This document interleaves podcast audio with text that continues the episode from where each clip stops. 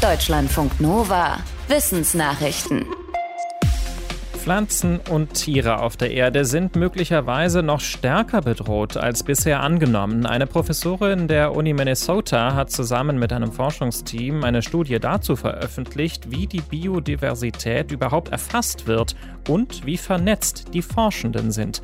Tausende haben sich für die Studie gemeldet aus 187 Ländern. Die Fachleute deckten alle wichtigen Spezies, Lebensräume und Ökosysteme ab. Sie gehen davon aus, dass im Schnitt etwa 30 Prozent aller Arten weltweit bedroht sind oder schon ausgelöscht wurden.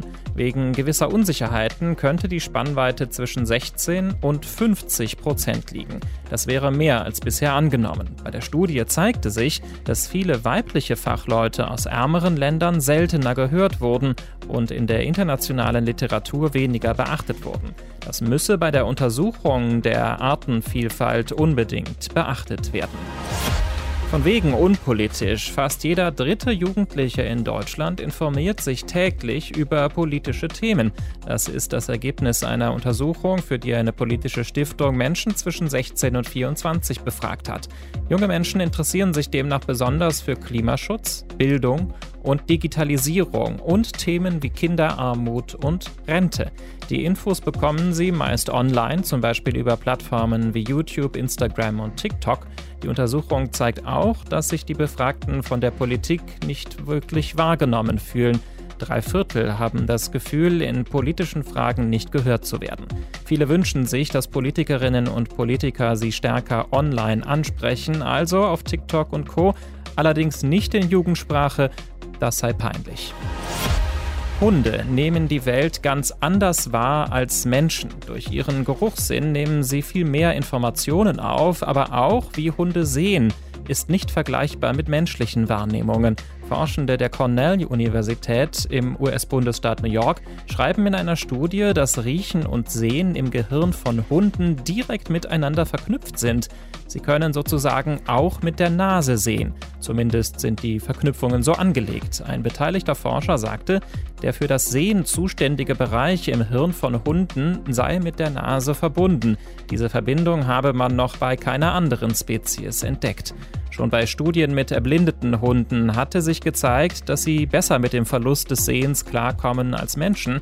Sie konnten sich wesentlich besser orientieren und sogar noch Fangen spielen.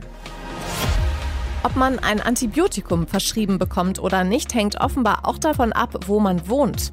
Ärztinnen und Ärzte in westlichen Bundesländern verschreiben Antibiotika einer aktuellen Studie zufolge deutlich häufiger als ihre Kolleginnen und Kollegen in östlichen Bundesländern.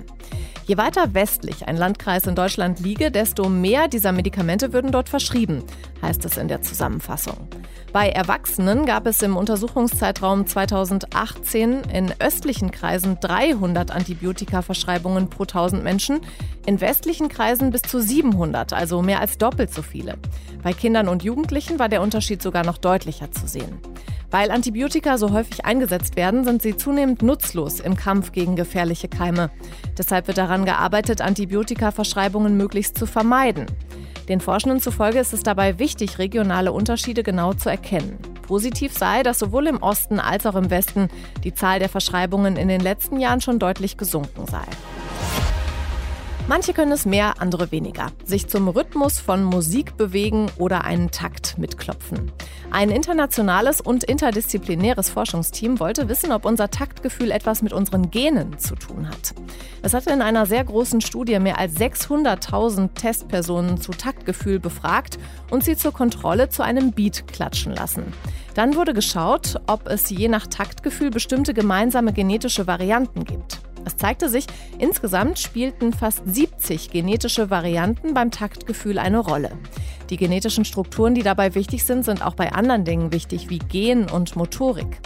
Die Forschenden sagen, dass so viele Gene beteiligt sind, erklärt auch, dass es beim Taktgefühl eine so große Bandbreite gibt, denn unsere Gene sind ja sehr unterschiedlich. Aber fürs Taktgefühl sind laut den Forschenden nicht nur die Gene verantwortlich, sondern auch äußere Einflüsse, wie zum Beispiel, ob man viel mit Musik zu tun hat. Was ist Menschen über 80 Jahren eigentlich wichtig? Das Streben nach Geld und Wohlstand zumindest nicht, hat jetzt eine Studie im Auftrag des Bundesfamilienministeriums ergeben. Mehr als 10.000 Menschen ab 80 sind dazu in Deutschland befragt worden. Am wichtigsten war ihnen demnach, Dinge auf ihre eigene Art und Weise tun zu können. Das wollten 94 Prozent der Befragten.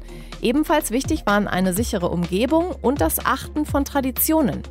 Nur 12 Prozent legten Wert darauf, wohlhabend zu sein, viel Geld zu besitzen und sich teure Dinge leisten zu können. Auch Abenteuer und Risikobereitschaft waren nicht mehr gefragt. Viele wollten aber etwas an Jüngere weitergeben, vor allem soziale Werte und Erfahrungen, und sie wollten auch selbst Vorbild sein. Eine deutliche Mehrheit war allerdings der Ansicht, dass ihre Wertvorstellungen mit denen der Gesellschaft nicht übereinstimmen. Deutschlandfunk Nova